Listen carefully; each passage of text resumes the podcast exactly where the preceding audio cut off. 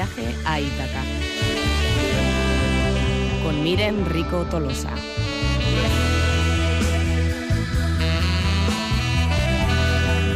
Miren, Rico Tolosa, Egunon. Egunon. Nos abandona, nos abandona ahora ya. Una y otra vez encima. Se ponen de acuerdo la del cine y la de la literatura. y como las hermanas gemelas, a, la, las siamesas, van juntitas. Bueno, ¿cómo ha ido la semana? Bien, bien. Eh, atareada, pero bien. Me dice Arach, quiere a Shakespeare. ¿A quién? Va a, traer una obra de Shakespeare. ¿Pero qué pasa? No sé cómo ha llegado Miren Rico Tolosa hasta esta obra. Pues es una historia bastante curiosa, la verdad, porque, eh, bueno, igual algunos de los oyentes no saben, pero soy profesora de historia y precisamente eh, dando la asignatura de, de latín, al principio les hacemos como una especie de introducción histórica y me empeñé muchísimo en que leyesen una obra de teatro. Y como no puede faltar en ninguna de las temporadas un par de Shakespeare, pues dije, venga, voy a hacerles leer Julio César de William Shakespeare y me lancé ahí a la piscina a ver eh, qué tal se les daba y la verdad es que tuve unos resultados muy, muy buenos. Eh, salí muy, muy contenta de esas clases y dije, venga, lo voy a trasladar a este Julio César de Shakespeare a la radio. Bueno, pues tambores, fanfarria, que llega Julio César. Sí. Eh... Si hubiese alguno en esta asamblea que profesara entrañable amistad a César, a él le digo que el afecto de Bruto por César no era menor que el suyo. Y si entonces ese amigo preguntase por qué Bruto se alzó contra César, esta es mi contestación. No porque amaba a César menos, sino porque amaba a Roma más. ¿Preferiríais que César viviera y morir todos esclavos a que esté muerto César y todos vivir libres? Porque César me apreciaba, le lloro. Porque fue afortunado, le celebro. Como valiente le honro, pero por ambicioso le maté.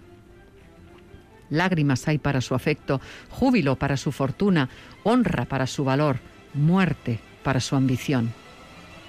¿Quién hay aquí tan abyecto que quiera ser esclavo? Si hay alguno que hable, pues a él he ofendido. ¿Quién hay aquí tan estúpido que no quiera ser romano? Si hay alguno que hable, pues a él he ofendido. ¿Quién hay aquí tan vil que no ame a su patria? Si hay alguno que hable, pues a él he ofendido.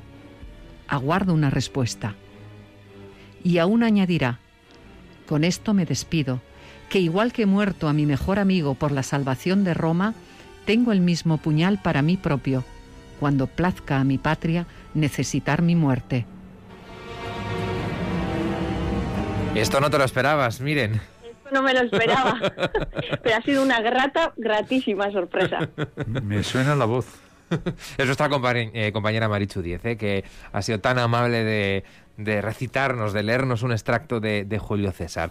Te hemos interrumpido, ibas a decir el porqué de esta decisión ¿no? y, un poco la historia ¿no? que, nos, que nos acerca eh, esta obra de, Shakespeare. Sí, eh, en este caso yo creo que eh, quizás tanto el autor como el título puede asustar a muchos lectores. hay que decir que evidentemente es una obra de teatro histórica, va a basarse en el personaje de Julio César, pero paradójicamente eh, Julio César no es el personaje principal, sino Bruto, como, como bien hemos escuchado de la, de la boca de, de Marichu, eh, Bruto va a ser el personaje principal y el que nos va a llevar eh, a través de toda la trama de, de Julio César y ya he dicho, igual hay a gente que quizás le, le, parezca demasiado, tanto porque todos tenemos como un poco de miedo a esa figura, a esa gran figura de, de William Shakespeare, pero eh, ya digo, eh, temporada tras temporada yo abogo y, apoyo a todo el mundo y intento que todo el mundo eh, se acerque a William Shakespeare. hay traducciones totalmente asequibles, como la que he traído ahora, que es la traducción de, la editorial austral,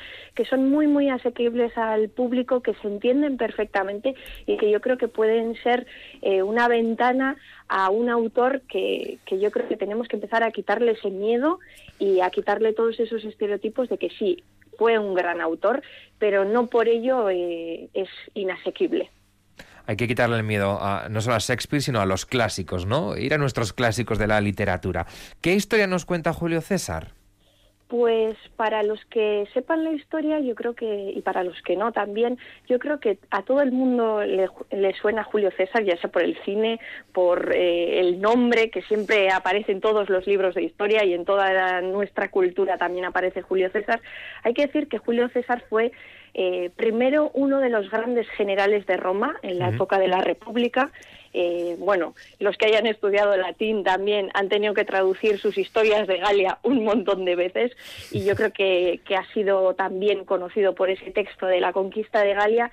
Y gracias a esa conquista de Galia eh, la República le otorgó el título de dictador perpetuo, que hoy por hoy suena como muy chocante, pero en la época de la República se les otorgaba ese cargo en épocas de crisis, que la República no hay que olvidar que estaba en una gran crisis política, y se les otorgaba esa especie de cargo de dictador durante seis meses para que eh, esa persona arreglase un poco la situación de la República. Lo que pasa es que César se quitó de en medio tanto a Pompeyo como a Craso, que eran sus eh, cogobernantes con él y bueno, eh, fue dictador durante muchísimos años y ha sido la figura que todos conocemos eh, como un gran eh, emperador casi, a pesar de que, de que estamos en la República, no estamos todavía en el imperio, y en esta obra se cuenta principalmente el asesinato de César.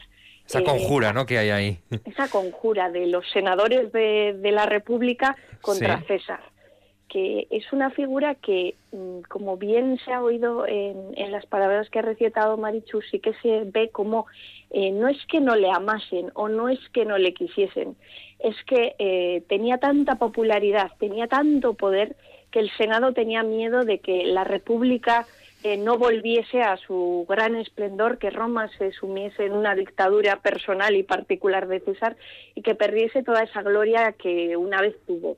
Entonces, por eso esa conjura en esos famosos idus de marzo. Y curiosamente decías, ¿no? Que a pesar de que la obra se llama Julio César, el protagonista no es él, ¿no? El protagonista es Bruto. ¿Quién es este Bruto? Bruto es eh, uno de los senadores de, la República Romana que, bueno, eh, junto con César va a ser uno de los militares, porque hay que decir que muchos de los políticos romanos en esa época eran militares también y gracias a esa gloria que conseguían en las batallas y en las conquistas eh, lograban ascender en los puestos políticos. Pues va a ser uno de los que junto a César va a conseguir mucho rédito político por, por las conquistas. Y en este caso, en la obra de William Shakespeare, Bruto va a ser el personaje principal porque es el personaje a quien todos intentan convencer de que hay que asesinar a César. Es decir, vamos a tener a un Casio, a un Casca, otra serie de senadores que eh, están ya convencidos de esa conjura y Bruto es el último que falta. Y es como la pieza clave que si no convenciesen a Bruto no sucedería el asesinato de César. Entonces es como eh, esa persona a la que hay que convencer para poder llegar a culminar sus planes. Hay que decir que, como bien dice Bruto, eh, él ama más a Roma que a cualquier otro hombre y él es un idealista, un, un hombre que cree todavía en los principios de la libertad, en los principios de la honradez y que justifica un asesinato por ese fin, que es lograr la libertad del pueblo romano. Miren, ¿cómo se convence a un lector contemporáneo, un lector de nuestros días, que hay que leer teatro? Pues yo creo que se convence por, se le convence por un lado porque es un género muy muy asequible, eh, son todos diálogos, entonces es una obra encima muy cortita y el teatro suele ser obras cortas, esta tiene 150 páginas exactas entonces, yo creo que eh, con la brevedad, con eh, la rapidez que dan los diálogos, que no se hace pesado en ningún momento, y en este caso con esa trama que nos va a tener en vilo, eh, intentando esperar a que lleguen esos idus de marzo, que es idus era para los que no sepan, el 15 de marzo era una denominación del calendario romano, que vamos a estar, eso, nos va a tener en vilo. Y yo creo que el teatro tiene esa facultad eh, hace como que nos metamos en la piel de muchos personajes a través de una trama rápida, eh, con una conclusión muy, muy eh, esperable, pero que no por ello desmerece para nada. y que yo creo que eh, puede ser uno de los géneros que pueda atraer a más a más lectores por, por la sencillez de ese género. Bueno, decías editorial austral y me imagino nueve euritos por ahí. Sí, 9.50. Es, 9,50. es, Muy bien. es un libro de tapa blanda, muy sencillito y muy, Muy asequible. asequible, sí señor. Pues uno más para nuestra biblioteca, ¿no, Cherra? Sí, claro. No tenemos, no tenemos casi ninguno, ya no caben en casa.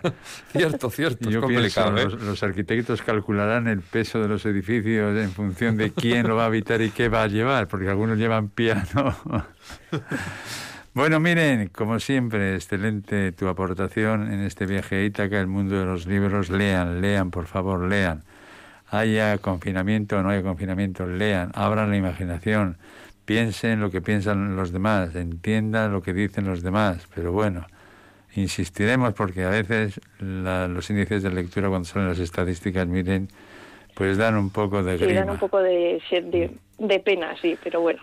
Bueno, no se volvió Tanumba, miren, dijo Julio César, dijo William Shakespeare, nos fuimos al siglo XVI, un clásico de la literatura universal, universal, lo mismo en China, en Tailandia que en Vitoria, es este William Shakespeare que creó grandes personajes como este de Julio César y sobre todo Bruto, que es la sombra, la sombra asesina de Julio César. Nos despedimos, Arach. Eso es. Hasta la próxima semana. Miren, Hasta un abrazo muy fuerte. semana. Vamos Bye, a pu- Berlín.